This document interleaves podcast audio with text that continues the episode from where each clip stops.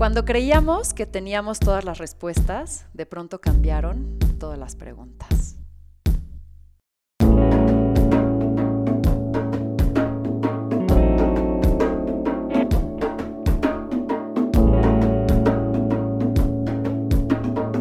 Esto es Más cabrona que bonita. Marien es un alma libre y rebelde. Basta decirle que no para comprobarlo. Atrevida viene a experimentar, a conocer y a conectar. Amante de la música y de todo aquello que haga mover su cuerpo. Decidida y protectora. Siempre sabe cómo resolver lo que sea. Es el alma de la fiesta, la del comentario atinado, la que no hace cola en rico, la de la fiesta en la azotea y esa del corazón grande que siempre está dispuesta a ayudar a quien lo necesite. Marien, bienvenida. No, ya, te lo robo ahora mismo, eso voy a poner de perfil en la vida. Sí, ¿eh? Sí, sí. ¿Le atinamos? Pero sí. Eso. Oye, estoy feliz de tenerte aquí. Ay, yo también había esperado este momento mucho tiempo. Y ya puedo revelar que eres mi prima o todavía no. Ah, claro, digo, va a salir en la conversación, por supuesto. Porque es como una plática en familia de dos adultos que si yo hago como un, un vistazo rápido al pasado, digo, bueno, yo esto jamás lo hubiera imaginado. Bueno, tampoco sabía que era un podcast en ese entonces, pero qué maravilla. Pero claro, tenemos fotos en nuestra cabeza de todas nuestras etapas, porque nos conocemos desde que nacimos. Pero ahorita vamos a hablar de eso. Antes, quiero empezar con unas preguntas rápidas para que te conozcamos más. Así que lo primero que te venga a la mente, lo escupes. Muy bien. ¿Tu dicho más común? Porque puedo. El peor defecto del ser humano. El egoísmo. ¿Qué tan en serio te tomas la vida? Creo que más de lo que debería. ¿En qué crees? En la energía. ¿Tú nunca, nunca? Yo nunca, nunca. Pocas cosas, sí. oh Dios. Eh, yo nunca, nunca me he tirado de un paracaídas. La peor nacada que te han hecho. Robarme dinero, un ex. También vamos a entrar en esa, güey. ¿Qué te da miedo? Morirme. Si nadie te juzgara, ni tú misma, ¿qué sería eso que harías? Muy probablemente subiría fotos encuerada, pero como para... Mm, en una cosa como, en una cuestión como de body positive. ¿Lo que más te enorgullece de ti?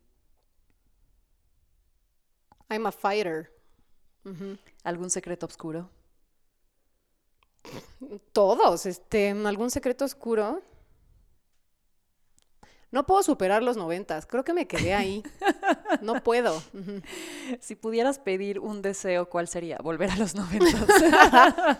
no, justo pensé hace poco que si me dieran chance de pedir algo, pediría salud para la gente que quiero y para mí. Lo demás se resuelve solo. ¿Tu mayor maestro? El tiempo. Si pudieras cambiar una sola cosa en México, ¿qué sería? Híjole, despertar conciencia en todos. Y si tuvieras la posibilidad de reunir a tres personas, vivas o muertas, para echarte una buena plática con ellas, ¿a quiénes elegirías? A Wayne Dyer. Sin duda. Órale, qué buena pregunta. Mm, estaba pensando en algún músico, pero tengo tantos en la mente en este momento que es como, oh, oh. Muy probablemente como algún maestro ascendido. O sea, podría hasta, decir a Jesucristo, ¿sabes? Ok. Y. Pufa Gandhi. Va. ¿Cómo te gustaría ser recordada? Como alguien que inspira a los demás a ser su mejor versión. Padrísimo. Terminamos esta sección, María. Ay, madre, me tiene aquí sudando en la cuerda floja. Bien. me encanta. a ver, y como ya lo mencionaste, pues Mariana es mi prima. Nos conocimos desde que nacimos, porque además nos llevamos nada, dos meses. Muy contemporáneas. Hemos estado en todas las fiestas, en, fuimos en la misma escuela. Pero bueno, ¿cómo, ¿cómo hemos cambiado, no? Y creo que algo que nos une o nos identifica, pero de una manera distinta, es esta rebeldía. O es algo que veo que ambas tenemos en nuestro estilo. Y quiero empezar a hablar de eso, de actos de rebeldía. Entonces, yo creo que ambas buscamos la libertad, nuestra autenticidad y nuestra propia voz. Y quiero preguntarte, para ti, ¿qué es la libertad? Y si crees que tú eres libre. La libertad es la opción de elegir lo que me hace bien con todas las opciones que hay. Es poder elegir lo que construye y lo que me va a hacer la mejor versión, lo que va a ser sano, lo que me va a equilibrar de todas las posibilidades. Yo creo que es una gran responsabilidad la libertad porque es justo que tú eres autor de tu destino y we are our choices, ¿sabes? O sea, lo que vas decidiendo te va definiendo. Entonces, yo creo que soy libre porque he hecho lo que se me ha dado la gana, con todo y sus consecuencias, pero es muy padre ver que, pues, sí, que vamos construyendo el camino y que si queremos cambiar de rumbo, pues nos movemos, como, como dice la frase, muévete ni que fueras un árbol. Pero pues fuck, ¿no? Qué gran responsabilidad. Claro. ¿Qué dice tu voz? Hmm. Yo creo que soy seria, o sea, mi voz es como seria, como autoritaria, porque me gusta que me tomen en serio, pero al final también es incluyente, porque me gusta como reunir a la gente. Te gusta además eh, empoderar causas, ¿no? Mucho. Me, me gusta empoderar gente. O sea, por eso muchas de las cosas que hago y mucho de mi trabajo y de lo que amo hacer tiene que ver como, como generar conexiones. Me gusta juntar gente y echarme un pasito para atrás y ver qué pasa, porque creo que cuando dos personas se juntan siempre surgen cosas mágicas. Entonces, eso es lo que me gusta. Y últimamente que que hemos tenido planes en conjunto, ¿no? Es increíble ir con Marian porque todo lo tienes resuelto. ya sé. Padrísimo, porque es como, ah, ya entramos, ah, pero ya tenemos esto, ah, pero no, no, no, ya sabes, es Producción. Como, eres una mamá protectora, mamá pollo. Soy una productora, pero tengo que dejar de producirlo todo para favor. O sea, justo como que de, pronto mi psicoanalista, que by the way, el psicoanálisis me ha salvado la vida entre tantas cosas, siempre me dice como que hay cosas que funcionan en el trabajo y hay cosas que funcionan en la vida y hay cosas que exactamente no. Entonces, soy muy buena produciéndolo todo, ¿sabes? Pero hay cosas que pues no. Ahora, cuando se puede y vas conmigo y yo tengo poder en, de hacer que tu experiencia sea mejor, prepárate, porque así será, ¿no? el mejor día de tu vida. Oye, justo, has pasado por un proceso de encontrarte y definirte auténtica. ¿Quién eres hoy? O sea, ¿cómo sabes que eres esa versión auténtica de Marien? Porque digo, ahorita vamos a entrar en un proceso también de cambio que tuviste fuertemente, ¿no? En ti y que te ha llevado a seguramente lo que eres hoy, pero en esta búsqueda de tu autenticidad, hoy podrías decir que eres 100% Marien. Me gustaría pensar que sí. Yo creo que ha sido un proceso de descubrimiento, de autodescubrimiento y de aceptación. Porque muchas veces vemos cosas que no nos gustan y pues el chiste de, de todo esto no es rechazar la sombra, sino abrazarla. Entonces, me considero una persona súper, de verdad, privilegiada, no solamente por los privilegios obvios de ser quien soy en este país, sino de tener una red de amigos y familia que me sostiene y me contiene y eso ha permitido que yo pueda empezar a ser yo misma sin miedo, ¿no? A, romper, pues, esquemas y hacer lo que se tenga que hacer y a romper estructuras. Entonces, sí, sí creo que soy quien debería de ser y tengo mucho potencial y ahí voy. Yo me, yo me, siempre, todas las mañanas tengo un ritual en donde agradezco al universo Dios y hago así un, una retaíla de gracias Dios, universo, maestros ascendidos, linaje divino, a todo el mundo. Y es como, ustedes saben mejor lo que yo necesito. Entonces yo me rindo y fluyo y, dejo de resistirme y ustedes llévenme a donde sea lo, mejor para mí y para todos los involucrados, ¿no? Mi más alto bien. Órale, vámonos. Justo esa era mi siguiente pregunta, de si tenías algún ritual, ejercicio, pensamiento que te mantiene fiel a ti. O sea, además de este ejercicio matutino, ¿tienes algo más que te ha hecho mantenerte auténtica y en tu ser, en tu esencia? Mm, creo que mis pilares se han convertido en la terapia en cualquiera de sus versiones. de sus versiones, que es como un, día, eh, más bien, un momento en donde te sientas en un espejo y te atreves a verte, ¿no? Eso de entrada. La meditación, que es como un viaje adentro, me cuesta un montón. O sea, no sabes, de verdad me cuesta un huevo. Estoy tomando mindfulness desde hace como dos o tres años. Hmm. y, tienes una mente muy inquieta. Imagínate pensar durante la, terapia, pues bueno, bueno, durante la práctica, pensar, o sea, la única cosa que tengo que hacer es estar aquí conmigo misma y me estoy matando, what? ¿No? Es muy fuerte. Y mm, algo que me ha ayudado un montón es pensar cómo me voy a sentir después de hacer algo antes de hacerlo. Hmm. Es Claro. es súper poderoso. O sea, voy a hacer esto, me voy a sentir. Y me pasa, por ejemplo, yo tengo una relación súper especial con la comida. Voy a decir especial para no decir de la fregada.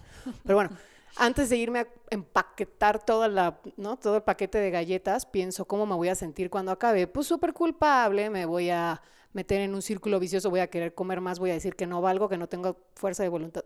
Ay, Evítate. ya me- no me la voy a comer, ¿no? Claro. Ujú. Ok, buenísimo. ¿Cuál es la peor esclavitud que crees que vivimos en esta sociedad moderna? pensar que le debemos algo a todos los demás y hacer las cosas por el qué dirán y por el éxito vara que alguien puso, que nadie entiende, pero que impuso no sé quién y que todos estamos tratando de cumplir algo que no entendemos, que no sabemos ni para quién y estamos dejando lo que somos ahí tirado. Es lo más ilógico que, No tiene que puede escucharse, ¿no? Y aún así Sí. somos todos unos borregazos. O sea, como, ¿qué se espera de mí? Vamos a cumplirlo. ¿Y, y por qué coño vas a ir a cumplir eso? Voy a retomar al ratito estos temas porque me encanta tu punto de vista y creo que tienes muchísimo que aportar. Pero voy a hacer un break porque para ti la música, o sea, en este acto también de rebeldía y de ser auténtica, pues también tiene un rol bien importante en ti, ¿no? Y ha sido voz también para ti. Eh, fuiste, eres o eras Era. vocalista de Sweet Menta. Para ti, vamos a empezar, ¿qué significa la música? Uf, la música es una herramienta de comunicación. Y es como si llegara a, a la profundidad del corazón sin que te dieras cuenta. Y cuando conectas y te mueve la música, ya valió. O sea, siempre les pongo este ejemplo de que alguna vez escuché una canción y dije, güey, qué buena rola, ¿de quién es? De Rebelde. claro, tenía dos opciones, ¿no? Hacerme la cool y entonces rechazar aquello que me estaba moviendo o decir, pues ni pedo Abrázalo. me movió rebelde y así es la música y bring, o sea, ¿sabes? Ok, pues me gusta canción de rebelde. ¿Cuál es el problema? ¿Por qué tenemos que filtrar lo que sentimos dependiendo de, de quién venga? Claro. Entonces yo creo que la música es ese conector, que de hecho yo estudié comunicación y la música se me hace justo eso, como el mensaje que tiene todo, retroalimentación, receptor, emisor, todo, es, un, es una maravilla. Estuve 10 años con Sweet Menta. ¿Cómo empezó? Y empezó haciendo, o sea, es que esta historia es muy chistosa porque em, empezamos haciendo covers de Disney para llevar a orfanatos. Ok. Y mm, sonábamos súper bien y dijimos, oye, pues ya. Que Pero espérame, empezar". ¿cómo se reúne el grupo? O sea, En ¿cómo- la cómo- WIC, en la ¿Cuándo decides? O sea, tú un día estabas, no sé, tarareando a alguien, algo, y alguien escuchó y dijo, ay, yo toco la batería. Y, o sea, ¿cómo se reúne un grupo de gente Yo era a la tocar hippie. música? Es que bueno, en la WIC hay una parte que se llama la explanada, que es donde todos conviven. Y entonces era más en el edificio de comunicación, todo el mundo echaba como la flojera y la paria en la explanada. Y el doctor, que es un amigo que, que es buenazo, que compone, que toca todo, empezó a tocar conmigo ahí nada más así. Y entonces éramos los hippies que O sea, cantábamos. accidentalmente empezó a surgir esto. Después él empezó a componer, yo empecé a ir a grabar a su casa y ta, ta, ta, y entonces tocábamos y tocábamos y tocábamos en la explanada, y ya era como la que canta, la que canta, la que canta. Y luego George, el otro vocalista de la banda, me buscó, oye, pues yo también quiero cantar, hay que hacer un proyecto, y así se fue sumando y hasta que acabó un proyecto en serio. Y llevamos ahora año y medio sin tocar, Ujú. pero a veces volteo y digo, ¿en qué momento yo hice todo eso y cómo le hice para hacer eso? ¿Cómo me atreví? Porque al principio, y me encanta que me lo hayas preguntado porque cambió, cambió la motivación. Al principio yo me subí al escenario porque quería demostrar algo. ¿A quién? Al público era yo soy Marien y yo soy fuerte y yo puedo con esto y te voy a cantar y aquí estoy. Y creo que al final, cuando ya no me sentía tan bien en el escenario, es porque ya no lo necesitaba Hmm. cambié y entonces mi motivación era distinta. Ya me hubiera gustado a lo mejor sentarme con una guitarra sin tener que estar bailoteando y sin que fuera una cosa como de me planto, tómame en serio, aquí estoy. Ya era Sino como, de disfrutar, de, por el de pinche mostrarte gusto. tú. Ujú. Oye, y volviendo entonces a tu historia del orfanato, o sea, empiezan ahí como que dicen, ah, está lindo, ya tocaban ahí en la explanada y de repente llegan a hacer un concierto con unos niños. Nunca lo logramos, planeamos todo, ensayamos muchísimo para, o sea, yo creo que canté Pocahontas no sé cuántas veces, que by the way, amo esa película. Y a la hora que íbamos a presentarlo, el grupo se... Éramos muchísimos, no nos llamábamos Sweet Menta, éramos un montón. Y por azares del destino, quedamos cuatro, decidimos que nos llamábamos Sweet Menta y empezamos ya a grabar cosas propias y ya, desde ahí 10 años. Yo te fui a ver, ¿qué escenario era? La amapola. Sí. Padrísimo. Presentación del disco, sí. Padrísimo, porque transmites mucho, la verdad, y cantas bien chingón. ¿Sabes qué pasa? La última vez que canté, em, que tengo que contar esto ya total, en algún momento fui con un, eh, con un neuropsiquiatra porque yo no podía dormir. O sea, era como de, please, o sea, ya háganme lo que sea, ajá. O conéctame lo que se me desconectó, o sea, se me pegó el flotador, help me, ¿no? Así necesito dormir. Y acabé con un neuropsiquiatra porque pues al final la salud mental es súper importante. Súper Y importante. mm, pasaron de todo, esos cuatro meses que fui, o sea, era como, cada vez que regresaba era como, no, ahora se murió no sé quién, no, ahora mi papá tiene cáncer, no, ahora, así, cada vez, ¿no? Luego hubo un terremoto, o sea, ya era como, ja, ja, ja. En ese entonces fue mi último show de Sweet Menta y le abrimos la, el show de regreso a Kudai ok. en el Metropolitan. El Metropolitan ¿Cuánta gente había? lleno, así completo. Y yo en ribotril. y yo en ribotril. Y todos así de, güey, estás a punto de, de salir a tocar en un Metropolitan lleno. Y yo, me vale madre. O sea, tú flotabas. güey. Así, me tiré al piso en el show. No, no, no. O sea, la maldita primavera, así feliz. Obviamente veo videos y yo, ¿qué pedo? ¿En qué momento? Claro, ribotril. Qué cagado eso. Gran anécdota. ¿Cuál fue tu mayor aprendizaje? ¿Cuál ha sido tu mayor decepción? ¿Y qué es eso que nunca cambiarías de esta experiencia de ser música? Creo que mi mayor aprendizaje, eso. Que hay diferentes formas de subirte al escenario y diferentes motivaciones de para qué. Y la mejor es con ribotril. Y la mejor es con Ribotril. No, no, no. ¿Sabes qué? Estaba muy cañón. Durante años no nos podíamos subir al escenario. Después George ya tuvo más valor que yo. Pero yo no me podía subir al escenario sin tomarme algo. O sea, un shot de anís o lo que fuera, ¿sabes? Está, es que Del está cabrón, ¿eh? susto. O sea, te expones mucho. Mucho. Pero me gusta lo que estás diciendo, o sea, entender las distintas motivaciones de haberlo hecho consciente de decir, o sea, me gustó mucho eso que dijiste de, ya no lo necesité, no, de- necesité demostrar nada. Yo no tenía que probar nada. Eh, la mayor decepción, pues es que imagínate hacer algún proyecto de 10 años, que además le metimos dinero, tiempo, energía, amor, todo, y pues no generar dinero, que al final son proyectos que son como trabajos. Y cualquier empresa que no está generando, pues en algún momento tienes que tomar una decisión. Claro. Yo creo que eso fue lo más doloroso, como de no necesariamente es que no estemos haciendo buena música, es que son un conjunto de factores que no se juntaron, pues, claro. y pues hay que dejarlo. Ok. Se me olvidó tu tercera pregunta. ¿Qué es eso que nunca cambiarías de esa experiencia? Cuando ensayas, es muy distinta la química en el escenario porque incluye muchísimo, o sea, cuando estás dando un show, porque incluye muchísima adrenalina. Y estás como en un sueño, viviendo el presente, pero al mismo tiempo como que, wow, ¿no? Pero cuando nos juntábamos a ensayar, que en realidad quitas como esa parte, se genera una conexión que va más allá de lo entendible cuando las personas que se juntan a hacer algo al mismo tiempo están disfrutando tanto su pasión. Y pasa en cualquier disciplina. Entonces era como, ¡ah! era una cosa así, un gozo. Yo creo que eso, en lo que sea que haga, buscaría esa conexión y ese gozo. Padrísimo. Que justo es lo que encuentras también en lo que haces en tu día a día, que son varias cosas. Sé. Entonces, eh, te voy a citar, porque tú eres, tienes un gran deseo de reunir y conectar. Y dices, mi ideal de vida es generar redes, que la gente se conozca y salgan cosas.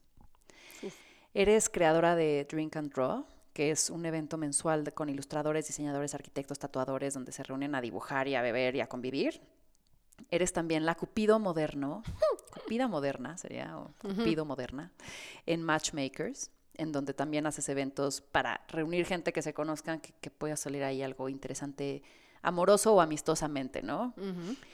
Y quiero entender, o sea, esto, esto, esta fascinación de reunir, empezaste estos conceptos porque tú querías conocer gente, porque viste que había un potencial, porque viste que somos torpísimos en conocernos, en conectarnos. ¿Qué, te movió para empezar? Lo primerito fue The Matchmakers, que son eh, eh, las citas rápidas, el speed dating. Obviamente fue porque, porque llevo, sol- o sea, porque en mi vida, la mayoría de mi, de mi vida adulta soltera, o sea, he sido soltera porque huella de abandono, ¿no? Entonces, generalmente eh, me, me encontraba con que yo estaba disponible y estaba buscando pareja y de repente mis amigas me decían que no había hombres y mis amigos me decían que no había mujeres y era como de, no, o sea, sí tiene que haber, esto lo tenemos que resolver de alguna forma. Y empezábamos a hacer como fiestas generales, pero no se hablaban.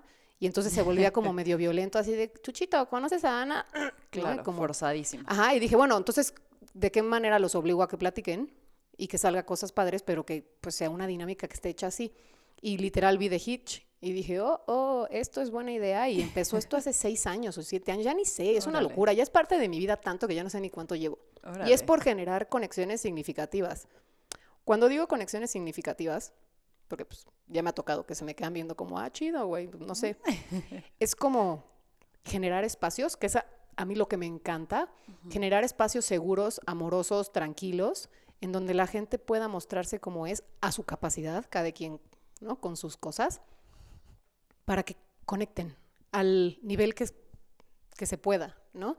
Entonces, en el caso del Drink and Draw, eh, mis socios Mario y Mike empezaron esto que pues, está basado en los clubes de dibujo que están en Nueva York y así donde la gente se juntaba a dibujar. En, en los clubes tradicionales la gente se juntaba a dibujar casi siempre eh, eh, sesiones de, de dibujo al desnudo, pues se juntaban, ¿no? Como, como, como modelo. Pero cuando ellos empezaron, se juntaban nada más a dibujar y a platicar, echar la chela. Y cuando me contaron, les dije, oigan, esto es una idea revolucionaria, esto hay que hacerlo gigante. Y llevamos cinco años, vamos a cumplir en mayo, y hemos congregado en el mismo espacio mil personas al mismo tiempo dibujando. Es una locura. Pero volvemos a lo mismo, a generar comunidad, a generar espacios seguros y chidos para que la gente ha- haga lo que le apasiona y se conecte. Y otro de los proyectos que no hablaste es Bazar de Bandas, que ese es nuevo. Tenemos como cuatro, ¿qué tal? Nuevo, cuatro años o tres años, ya no sé. que es en un mismo espacio todas las bandas de la música casi independiente, se podría decir, pero de todo en México, vendiendo merch, vendiendo sus gorras, pines, playeras, sudaderas, hoodies, bla, bla, bla. Y al mismo tiempo, shows en vivo de todos ellos, gratis. Es el video que vi de un slam o algo así, de alguien que se volvió loco y se aventó de un lado. Y yo pensando como, qué padre. Y después como, no, güey, tú eres la responsable. Esto no está padre. Y hubo, un, hubo uno que con chingadazo de Kung Fu, que así se llama la banda, fue tal el slam que yo lo vi, no pude hacer nada por mi vida. Fue como, esto me rebasa. Me voy a ir al baño a pasar la crisis, a que si alguien se muere, es Yo mi responsabilidad. Ajá. ¿Qué es esto? Entonces, bueno, pues generar espacios donde la gente conviva y pasen cosas padres es lo que más me gusta. Y a ver, cuéntame, no sé si hay algún resultado, una métrica, algo que haya una experiencia que hayas dicho, "Uf, o sea, por esto, por este caso de éxito, valió la pena todo. De ¿Alguna Matchmakers tenemos algo? un montón de gente casada. Ok. Creo que de lo que más me da gusto es que tengo dos ex roomies casadas por The Matchmakers. A las dos las quiero mucho. Y mm, cuando ves gente que además quieres, que está em, recibiendo lo que tú haces, ¿no? Y que, y que eh, goza de algo de lo que tú haces y que su vida se vuelve mejor, eso aplica para quien sea. Pero cuando además quieres a la persona, es como, ¡ah! bendito sea eh, el destino que me hizo pues un facilitador. Claro. Y yo creo que es eso, soy un facilitador. Qué lindo. Oye, a ver, y hablemos un poco de el amor. ¿Eh? ¿Cuál es el problema con el amor, Marien? O sea, tú pues, has observado cuánta gente ha asistido en estos años a Matchmakers. Cientos, cientos, cientos. O sea, ¿por qué nos cuesta encontrarlo, mantenerlo, cuidarlo? ¿Qué has aprendido de haber reunido a tantas parejas u observado el proceso de acercamiento de posibles parejas? Uy, lo acabas de decir al principio, porque no hemos aprendido a querernos, cuidarnos, entendernos. Entonces vamos y le exigimos al espejo, ¿no? Y eso lo estoy aprendiendo en carne propia. O sea, ahorita, pues yo no soy una mujer fácil, porque además de que hago lo que me da la gana, al principio dijiste que soy rebelde y que rebato todo. Y algo que me dice mi novio es, ¿por qué rebates todo? O sea, ya, deja de, ¿sabes? Claro. Deja de discutirlo todo. Entonces yo, yo siento que primero es porque no nos conocemos muy bien. Segundo es porque vemos las cosas con los lentes del pasado, que ahí me encuentro ahora, mana, tratando de no tomármelo personal. Pero bueno, nuestra, Pero ¿por qué no nos perdonamos porque nuestra percepción está cargada con todas las cosas que nos sucedieron. y no le damos re- reset? Es que no es, o sea, no hay que darle reset a todo, hay que aprender del pasado. Comprenderlo. Pero exacto. Entonces, ah, esto se parece a algo que me pasó, pero no necesariamente es eso que me pasó, es otra cosa, pero ah, no, se parece, entonces este güey ya me está viendo la cara a fuerza como tal. Y es como, no, güey, o sea, entonces el, de- la capacidad de detenernos y decir, esto no me lo están haciendo, esto se parece pero no es, Sí, estos son fantasmas, ¿no? uf, es súper fuerte. Y yo creo que el mostrarse vulnerable absoluto con una persona es lo más maravilloso que hay, pero es lo más paniqueado que hay. O sea, que pánico que la persona me vea como soy. Y muchas veces porque no nos permitimos nosotros mismos vernos como somos. Y también yo creo que porque tenemos miedo al rechazo, ¿no? De decir, Obvio. "So- me desnudé en el alma contigo, viste todo de mí y no fui suficiente porque te fuiste, ¿no? Y es rechazo, Claro. abandono, expectativas. Entonces, es es súper complicado, pero bueno, lo único que yo sí te puedo decir es que mientras yo estoy mejor, mientras he avanzado a comprenderme, a ser más compasiva conmigo, a tener una eh, relación conmigo menos tóxica, eso se ve reflejado en cualquiera de mis relaciones al exterior. Y eso incluye poner límites, eso incluye decir necesidades, y es un chambón. Y tampoco dejar, o sea, tampoco idealizar, ¿no? Porque creo que también otro error que tenemos es pretendemos que una persona cumpla un chingo de cosas. Sí, fucking Disney, güey. Sí. O sea, y, eh, o sea, y es como, no te tiene que resolver la vida, no tiene que tener este paquete combo que sea todo lo que tú estabas buscando, porque no, no todo tiene que tenerlo una sola persona, ¿no? Encuentras... pues para eso tienes amigos y familia. Exacto, ¿no? Y para eso te tienes a ti, pero ok, me gusta tu respuesta. Y quiero entender en qué la cagamos las viejas y en qué la cagan los güeyes. O sea, porque sí creo que hay también diferencias, ¿no? Y seguramente tú ves, Puta. porque yo también fui a uno de tus eventos, que estaba negada, ¿no? Me dice, Marian, vente, va a haber una sesión de matchmakers, no sé qué. Sí, ta, vente ta", a, ¿te a hacer una speed date, así de, Puta, no mames. y el año pasado, justo, ¿no? Yo el año pasado que, o sea, como que le dije, no, María, no sé si eso es lo mío, la chingada. Me quedé pensando, y el año pasado que mi, mi mantra era, a todo di que sí, dije, ok, no, a la chingada, tengo que hacerlo. Y estuvo muy cagado, estuvo muy divertido, Te pero, rifaste, sí. pero también como que hay esta parte de atrás que seguramente tú ves inseguridades, ves post la reunión, seguramente te llegan mensajitos de, pero es que sí le habré gustado. O sea, ¿en qué crees que le estamos cagando a ambos? Porque nos separamos en vez de unirnos y tal vez es que no hay un lenguaje, pero no sé, ¿en qué crees que le estamos cagando, hombres y mujeres? Yo creo que responsabilidad de ambas partes es quitarse la máscara. Hmm. Porque digo, todos dejar de queremos, pretender. pues todos queremos dar nuestra mejor cara. No había, o sea, hola, tengo siete minutos en la speed dating. Soy una histérica, loca, controladora. No, Bebo todas las noches, de repente, sí, exacto. soy ¿no? insoportable. Pero bueno, te muestras como una persona normal que no es perfecta y eso es un proceso. Claro. O sea, al final sale a relucir el cobre aunque no quieras. Lo que yo creo que es de- definitivamente algo distinto es que yo he visto a la mujer cagada de risa con un güey que a lo mejor no está tan guapo, pero que sí te mueve como las fibras de que de platicar chido, o de tener un, un sí, o sea, de reírte, ya, le das like, ¿no? En cambio, sí siento que los hombres son mucho más fijados en ah, está guapa o no. Ojo, en un principio.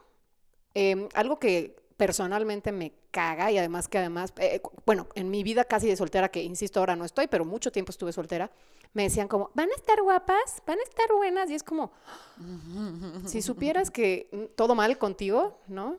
Ven, vive la experiencia, aprende lo que tengas que aprender de la clase y luego ves lo que tengas que hacer. Pero ya en el momento, cuando los hombres se ponen vulnerables a fuerza, porque van a conocer a 15 mujeres en la noche, como que no tienen otra opción más que mostrarse y se ve ya otro estilo. Ok. Es como si fueran dos procesos. La primera etapa en donde todos se muestran como rectos, con máscaras, todos, hombres y mujeres, y con miedo. Y mientras pasa la noche y se relajan y ven que es un espacio en donde nada más tienes que convivir con gente y ya es lo único que vas a hacer, ah, soltamos. Y yo creo que eso hacemos en la vida. De acuerdo.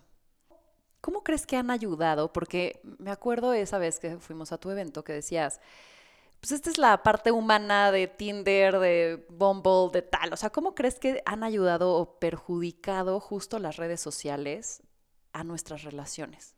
Yo tengo dos exnovios de Tinder y uno de Bumble. Dos nombrables, un innombrable.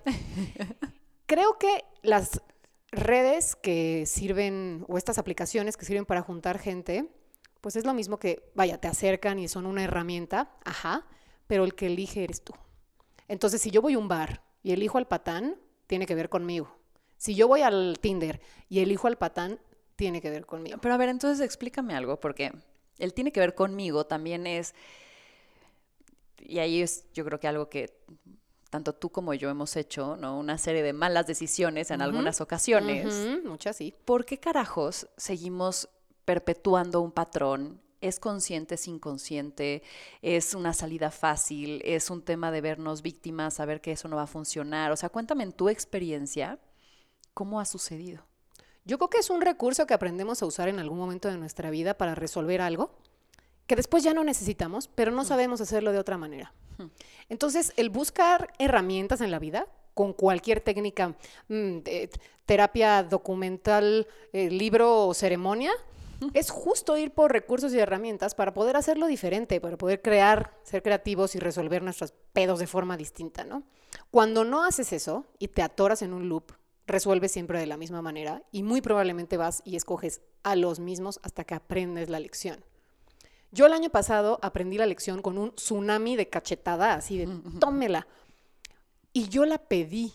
Ya sé que esto suena ay, cálmate, gurú. No, yo pedí esa lección porque lo que estaba haciendo ya no me funcionaba, pero no sabía cómo Cambiarlo. cambiarlo. Y yo necesité ese madrazo para cambiar de lado la tortilla. Ya, pum, vale, ¿no? Yo elegí a esa persona para ser mi maestro de esa lección. ¿Me hubiera gustado aprender con canicas y frutsis? Sí, totalmente. Pero uno aprende como debe de aprender, cuando debe de aprender. Entonces vino la lección en el momento en el que yo ya la podía tomar, del tamaño que yo la necesitaba tomar y tómela ya, ok, aprendí, entendí. Pero uno sabe en el fondo. Es más, yo me atrevo a decir que desde antes uno sabe, ahí voy a aventarme otra vez, como, y ahí vas, ¿no? Y por más que te digan, ¿no? Así, date cuenta, amiga, ahí vas. Pues amiga, date cuenta de que no te das cuenta, ¿sabes? Yo puedo decirte que yo tomé muchas decisiones dándome cuenta, pero aún así las hice. Ya. Que creo que es la diferencia. Primero no te das ni cuenta. Después lo haces Luego consciente. dices, ay, güey, sí lo estoy haciendo, pero no sé cómo hacerlo diferente, entonces ahí voy. Y después dices, ajá, esto se parece a eso que me dio un tsunamazo. No, yo ya no, gracias. Y entonces puedes alejarte Y de tu eso. proceso entonces, o sea, lo que le dirías a la gente que nos escucha que está diciendo, hijo, check, check, check, check, es conócete, sé consciente, Totalmente. obsérvate, ve patrones. Primero, cuando tú te conoces y tienes estas, mm, tomas estas medidas de autoconocimiento, las que quieras, puedes saber cuál es tu herida, cuáles son tus motivaciones, por qué te estás relacionando con ese tipo de personas, qué es lo que te falta aprender. Y, mm, o sea, ¿tú crees que yo hace unos años te podría haber dicho, yo elegí que esa persona fuera mi maestro, seguiré mentando madres, ¿no? Pero no. O sea, cuando tú le agradeces a alguien que te hizo daño y le dices, güey, gracias, no tienes ni idea de lo que me hiciste para bien, gracias, ¿no? Porque todos tus, todo lo que me viniste a enseñar no se me va a volver a olvidar, no me va a volver a pasar, gracias, es porque ya entendiste muchas cosas. Yo no estoy diciendo que ya entendí todo, no Sí. entiendo ni madres, entre más entiendo, menos entiendo, pero puedo ser más compasiva conmigo misma y ya quiero saber más cosas de mí. Claro. Se vuelve adictivo positivamente, ¿no? Creo que lo que sí te puedo decir es que Tinder, Bumble y estas aplicaciones hacen que pues tengamos más inmediatez y que seamos medio desechables. Eso es lo que también te iba a preguntar. O sea, yo siempre había deseado un, di- o sea, un directorio, un, ¿no? Este, un, un catálogo, como que era de, hijo, ¿por qué me llegan a destiempo? Si este güey lo hubiera conocido, ¿cuándo? ¿No? La sección hombrerilla. Total. Y después llega y dices, pero tampoco está padre, ¿no? Porque entonces es como que te estás comparando, es como algo muy material, muy inmediato, muy, no sé, planeado, como que le quita algo de magia y, y también es como de, ah, bueno, tú no me gustaste, igual hay unas 550 Eso último. más esperándome, ¿no? Sí, eso último. O sea, creo que sí es una herramienta y que se puede servir como para conocer gente con tus mismos intereses. No la satanizo, pero también creo que existe esta creencia de general, pues, de si algo parece que no es bueno, en friega me deshago de ello porque hay muchas más opciones. Claro. Si estuviera en una isla desierta y hubiera un güey, me Te lo pensaba. adaptas, Me claro. lo pensaba dos veces. Pero como al rato abro Bumble y salgo con 25, me vale gorro, ¿no? Entonces, creo que muchas veces nos sucede esto como de, ¿y si hay alguien mejor? ¿Y si hay alguien mejor? Entonces, nunca te quedas echarle ganas a nada, porque qué tal que hay algo mejor, pero entonces nunca descubres si hay algo mejor porque nunca te quedaste para ver si era mejor o no. ¿Y cuándo es esa persona que en donde sí te estacionas? O sea, para no conformarte, pero tampoco ir por la vida pensando siempre en que no hay un costo de oportunidad de ir. Pues, buscando lo, lo que tal vez nunca llega, pero que puede ser mejor. Yo en este caso, ahorita que tengo una relación, me estanqué amorosa y willing, ¿no? O sea, decidí quedarme ahí porque me di cuenta de que mi compañero es un espejo en donde estoy aprendiendo un montón, pero no desde las heridas, sino como desde dos personas que decidieron sanar juntas, cada quien con sus cosas, quedarse a aprender y tener como un proceso en donde cada quien está tratando de ser su mejor versión y la otra persona va a ayudar a eso. Ya. Entonces, es, en mi caso, encontrar a alguien que se pueda ver a sí mismo, que sepa en qué está, cuáles son las cosas que le faltan y que me ayude a mí también en las cosas. Y mm, yo creo que yo no había podido encontrar esto antes. No estaba lista en lo absoluto. Y mm, no sé, estoy muy contenta. Es un chambón, como te dije antes, porque es un espejo. Y cuando vemos las cosas que no nos gustan del otro es porque lo que te choca, te checa. Y es como, uy, yo también hago eso y no lo acepto en mí. Entonces, ¿cómo lo voy a aceptar en la otra persona? Es durísimo. Pero al final, cuando logras hacer esta conexión en donde ves a la otra persona con compasión haciendo su mejor esfuerzo y te ves a ti misma también como, ¿no? Ay, teniendo que respirar y haciendo tu mejor esfuerzo es, wow, qué maravilla. Y nadie en esta vida te saca más canas que la pareja, nadie, ni tus papás ni nadie, porque tus papás son tus papás. Pero esta persona puede mañana decidir no estar contigo, ¿sabes? En un, en un instante, ya no quiero, bye. Y tú te estás rifando estar ahí, sabiendo eso. Me gustó esto que dices de compasión. Y voy a pasar ahora del acto de rebeldía al acto de valentía. Eh, y la compasión creo que va a ir guiándonos. Te voy a citar. Oh, oh. Lo hiciste público, mana, así Ay, que... no, Santa Madre. Gracias porque te rifaste para que hoy yo pueda hacer esta nueva versión más amorosa de mí misma. Hace 10 años empecé con el proceso de sanación y bienestar. Yo pude empezar a quererme hace 10 años. Bendito el día que dije no más, de hacerme daño, tratarme mal y estar poco sana. Gracias terapia, gracias ejercicio, gracias nutrición consciente, gracias maestros de vida, gracias universo. Este camino es para siempre. Ese es el compromiso conmigo misma. Ay, hasta voy a llorar, güey. No, me parece bien valiente. Y me gustaría que me contaras este proceso de reinvención. Empezó hace 10 años. ¿Qué estaba pasando en ese momento para Marien? ¿Dónde estaba Marien? ¿Te tocó a ti verme en ese proceso en donde me comí a mí misma cinco veces? Y estoy hablando emocionalmente, o no, no me viste así. Te vi, no convivíamos tanto, pero sí ubico el momento. Yo no estaba sabiendo lidiar con mis problemas y mis emociones y encontraba en la comida la única cosa que yo podía decidir. Y decidí comer un chingo, básicamente. Por eso te decía desde el principio que la relación que tengo con la comida es una relación, pues, em, especial. Me gusta mucho que hayas dicho valiente porque yo he pensado que algo de mí, que, que tengo que es un superpoder mío es poder ponerme allá afuera, ser yo vulnerable totalmente allá afuera y servir de inspiración. Obviamente yo sé que hay gente que dice, pinche María, ya va a empezar otra vez. Es mi proceso y estoy, y además me manda un montón de gente, gracias, gracias por ponerme out there, ¿no? De esto es lo que yo he hecho. Yo la pasaba fatal. O sea, hay gente que puede tener obesidad, puede estar en pants y no tener un pedo. Yo no. Yo no me sentía bien, yo no estaba lidiando con mis cosas, yo no me quería nada. Pero ¿cómo llegaste ahí? O sea, ¿fue un proceso en donde te estabas dando cuenta que estabas cayendo en un hoyo o de repente dijiste, ¿cómo llegué aquí? No, yo me vi, cada decisión era como, ok, a ver, ojo. Y era con las ganas de hacerte daño, de decir, te estoy castigando porque no estoy contenta contigo. ¿Cómo era? Tomaba una mala decisión y cuando me daba cuenta me castigaba, De porque ya había tomado una mala decisión, entonces pues qué pendeja que tomaste, ¿sabes? Y era un círculo vicioso, sobre todo con la comida, es como, ya me comí una torta completa y en vez de decir, bueno, mañana ya no me como una torta completa, no, pues mañana voy a desayunar unos pingüinos porque soy una estúpida, porque no puede ser que no haga nada por mí. Y es que no, si no sales de ahí, te quedas ahí. Claro. Yo creo que toqué fondo y pedí ayuda. ¿Cuándo, cuándo, ¿Cuándo tocas fondo y cómo decides salir? Mm, toqué fondo cuando me di cuenta que en las fotos, madres que le voy a decir, no sonreía porque se me veía tanto cachete que empecé a salir en las fotos haciendo boca como de conejo, de pescado, como de chiste. No era chiste, es que era la única forma de no parecer que me habían inflado la cara como balón. Y entonces era como, bueno, si tú no estás a gusto con eso y esto te causa vergüenza y esto tal, do something, ¿sabes? O sea, ¿cómo haz algo? Y es como cualquier adicción y como en cualquier crisis, quieres cambiar pero no sabes cómo. Y pues la terapia me salvó. O sea, cuando Y- decides salir dices voy a terapia. Ese fue Ya, tu primer nutriólogo. paso. Nutriólogo, terapia. Y creo que fue la primera vez que hablé con mis papás y con mi hermano. Con la primera persona que hablé fue con Yosu. Y le dije, güey, tengo un problema. O sea, help, ¿no? ¿Y qué te dijo? ¿Qué necesitas? ¿Ok? ¿Cómo le hacemos? ¿No? Y luego con mi familia. Mm. Y yo viví en casa de mis abuelos pues la mayoría de mi vida y como españoles refugiados igual que los tuyos, comen pero siete platillos. El problema es que mi relación no era sana con la comida, entonces yo en vez de decir no, ya no, no gracias, pues todo lo que me den yo me lo como, ¿no? Claro. Entonces, pues yo no tenía, yo no aprendí a comer bien porque yo tenía una relación distinta, ¿no? Mi mamá, mi papá, mi hermano comen súper bien, yo no. Y pues pedí ayuda y me di cuenta que no era feliz y me di cuenta que yo era responsable y que necesitaba buscar herramientas para salir de eso.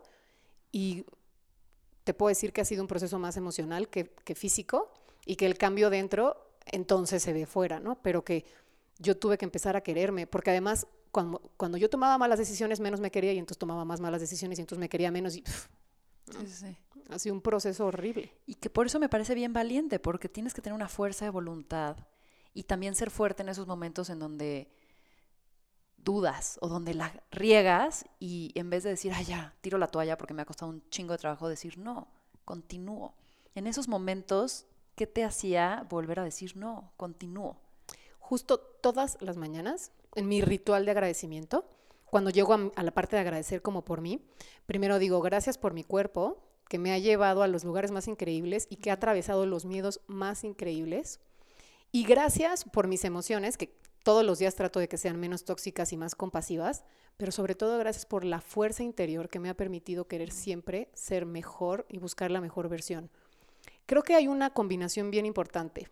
Querernos como somos en el momento, porque si esperamos hacer otra cosa, cuando yo sea flaca, cuando yo tenga, no, aceptarnos y querernos en, eh, querernos en el momento y saber que podemos mejorar. De acuerdo. Justo te preguntaría, ¿cuál es este error que debemos evitar para caer en el desamor personal? O sea, ¿cuándo es una alerta que digas, "Ugh, no vayas por ahí? Eh, y justo cómo salir de esto, cómo darte cuenta. Yo creo que todo empieza en la mente cuando nos decimos cosas horribles. Cuando empezamos a decirnos cosas horribles y se supone que nosotros nos queremos mucho y nos tendríamos que querer, ¿qué esperamos que los demás nos digan? Claro. Entonces, detenernos y decirnos, wow, me estoy hablando de la fregada que está pasando. Y saber que em, si no cambiamos el speech, nos la vamos a creer. Y lo que crees, lo creas. Claro. Entonces, es como, stop. ¿Por qué me estoy hablando así? Esto no es compasivo, esto no está chido. ¿Tú le hablarías así a tu mejor amiga si te dice que está en crisis? Obvio no. Entonces, ¿por qué te estás haciendo esto? Somos nuestros peores enemigos. Sí.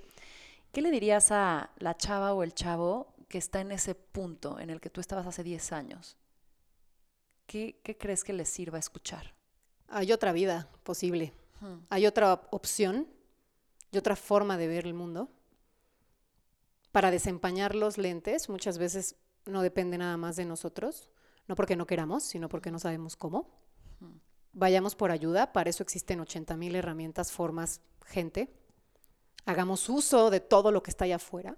Leamos, vayamos a una ceremonia, tomemos terapia, hagamos ejercicio, un arte marcial.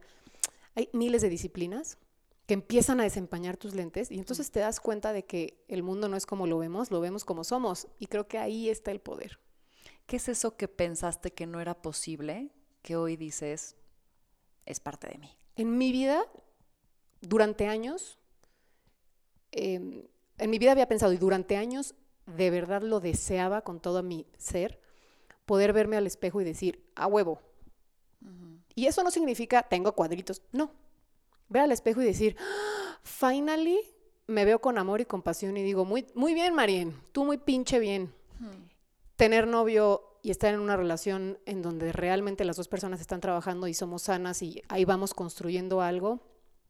Tener una relación increíble. Tengo una red de sostén y contención de amigos y familia, güey, que neta soy súper privilegiada. O sea, mis, mis amigos y mis amigas están muy cabrones. Pobres, porque además ahorita que tengo novio, de estar hasta la madre de me está llevando la fregada porque, pues, mis problemas, porque claro, yo, de, o sea, nos hablamos de repente desde, como decíamos, desde las heridas, ¿no? Claro. Y mm, todo lo que yo tengo, también tengo que asumir y responsabilizarme de que yo también he sido parte de, yo lo he procurado, ¿no? Yo he sido eh, una persona que trabaja sus relaciones. Amo tener tantos amigos, es una chambota. Mis fiestas son multitudinarias y qué padre, pero es un es una chinga. Claro. Porque tienes que estar ahí y es una chinga padrísima. Pero mm, tengo 80 mil trabajos, 80 mil amigos. O sea, de repente sí es como, métanme a una cueva. Pero definitivamente tener una red de, de, contención y de sostén, tener herramientas, recursos, ¿no? Que te ayuden. Y saber que siempre hay una opción, que no estás solo, que puedes levantar la mano, que hay 80 mil personas dispuestas a ayudarte, gente que, que no conoces, Sí. ah, le quita peso, ¿no? ¿En qué momento Marien se aceptó? Yo creo que yo no me acepto al 100 todavía. No sé si alguien puede decir así, 100% me acepto. Es, un, es una labor diaria. Porque además, por ejemplo, con pareja, como es un espejo, encuentro cada vez cosas que digo, güey, neta, ¿es neta, Marian? Entonces, Eso está cañón, ¿eh? Que sí es cierto que la gente que atraes es porque viene a mostrarte algo y es súper espejeable. Estoy leyendo un libro de Greg Braden, que es uno de mis gurús, que se llama La Matriz Divina, y justo la página de ayer, que yo así de, ¿qué me estás tratando de decir, fucking timing? Decía que los miedos pueden ser desde el miedo, bueno, los aprendizajes, de, de lo que te está mostrando, los espejos, más bien. Puede ser el espejo que te está mostrando quién eres, o puede ser el espejo que te está mostrando qué juzgas. Eso.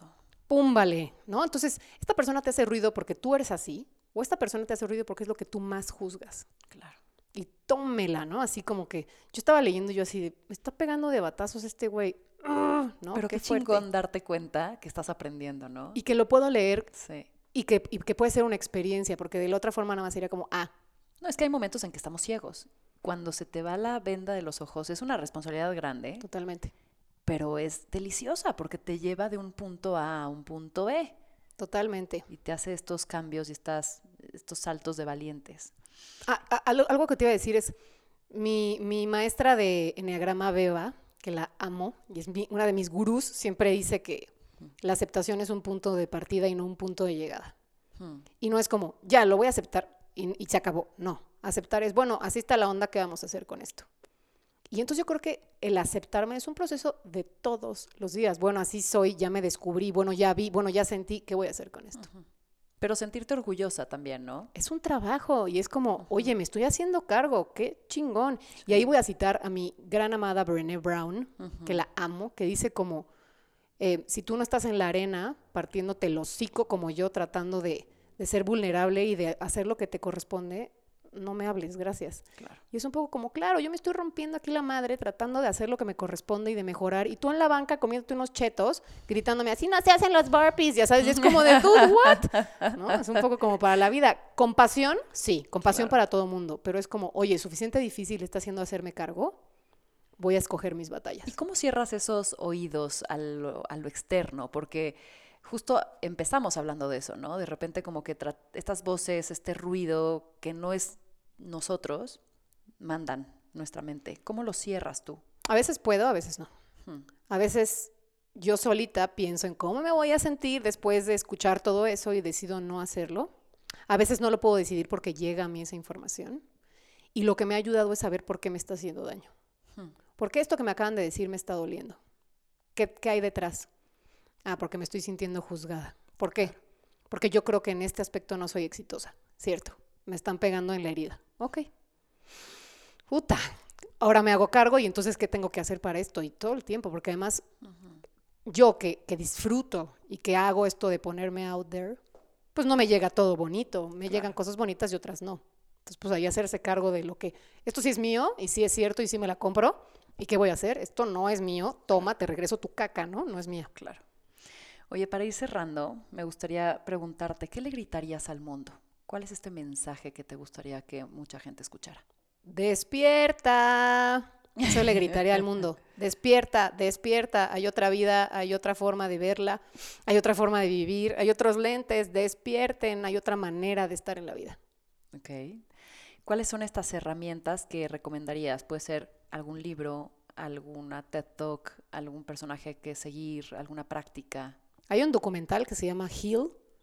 Creo que en español se llama Sánate. Ok. Em, estaba en iTunes, también estaba en Netflix, no sé si ya lo quitaron. Heal está muy cañón porque justamente muestra cómo puedes encontrar formas de sanarte a ti mismo. Habla de la percepción, habla de las emociones. Todo se resume en las emociones, hasta lo físico, todo lo que no sanas te enferma, etcétera. Creo que Heal es un en Heal salen Joe Dispensa, Greg Braden, Wayne Dyer no sale, pero son como mis autores favoritos. Hablan justo de las emociones, del universo, de que todo lo que tú crees lo creas, de que, bueno, Wayne Dyer, el libro que a mí, de los que me ha cambiado la vida, se llama El universo oye lo que sientes. Hmm. No lo que dices que dices, lo que sientes. Em, el psicoanálisis, gestalt, psicocorporal también me han cambiado la vida. Sin duda, mindfulness, sin duda. Eh, tomé una terapia con un eh, terapeuta que se llama Alex, que está muy cañón, que es como sound healer, mm. es como sanación con voz, te lleva a literalmente ver las otras vidas de tu alma. Ya sé que esto suena a que estoy en crack, pero no. ¿Y cómo, cómo llegamos a él? Eh, me lo recomendó Daniela, que es una de mis mejores amigas, que son de estas personas que si me recomiendan algo que yo no sé, yo voy, ¿no?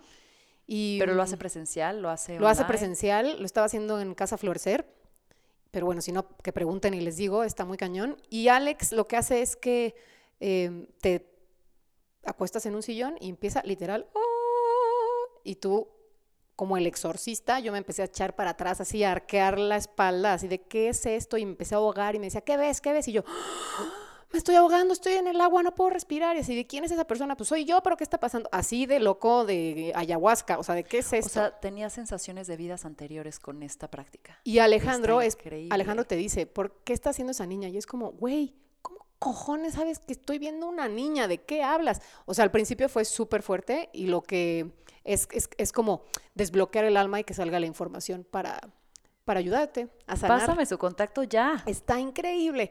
y bueno, he visto documentales, he hecho ceremonias, un montón de, Reiki, Reiki también me cambió la vida. Sin duda, Reiki fue de los primeros en cambiarme la vida. Y la terapia de polaridad crenosacral, que son mis maestros Silvia y Eduardo, que están en Tepoztlán. Somos energía y ellos son los, electricistas del cuerpo. Y si tenemos atorada energía en el cuerpo, pues no estamos fluyendo. Claro. Hay dolor físico, eh, hay cansancio, entonces ellos eh, son los electricistas del cuerpo. Todo esto que te estoy diciendo es que yo nunca le había metido tanto esfuerzo, dinero, energía, tiempo a algo como a mí. Claro. Está, soy súper privilegiada, no todo el mundo lo puede hacer, ojo. Pero bueno, dentro de las posibilidades siempre hay como buscar algo. Qué chingón. Grandes herramientas. Gracias. Em, ¿Qué acto de buen hondismo invitarías a que la gente practicara más? Uy, ayudar al que, ayudar cuando puedas al que puedas. Siempre está esa opción. O sea, el ejemplo más estúpido es, se le cayó a la señora la bolsa en el súper, la voy a ayudar a recogerla, ese es el más evidente. Pero si ve en Facebook, alguien tiene el contacto y mi, y mi primer impulso es, ahí no, qué hueva. ¿no? Lo haces. Que nuestro impulso sea, voy junto a la señora y le ayudo, al dude que está pidiendo el contacto en Facebook lo ayudo. Son cositas, cadenita de favores, que se regresa. De verdad es como estar plantando semillas, todo se regresa. Claro. ¿Dónde te encontramos, Marian? Así, ahora en mi casa, para siempre, en las redes. O sea, yo generalmente me comunico en Facebook e Instagram. Em, trato siempre de hablar desde mi experiencia. Aunque subo una foto, hay algo que quiero contar y que quiero transmitir.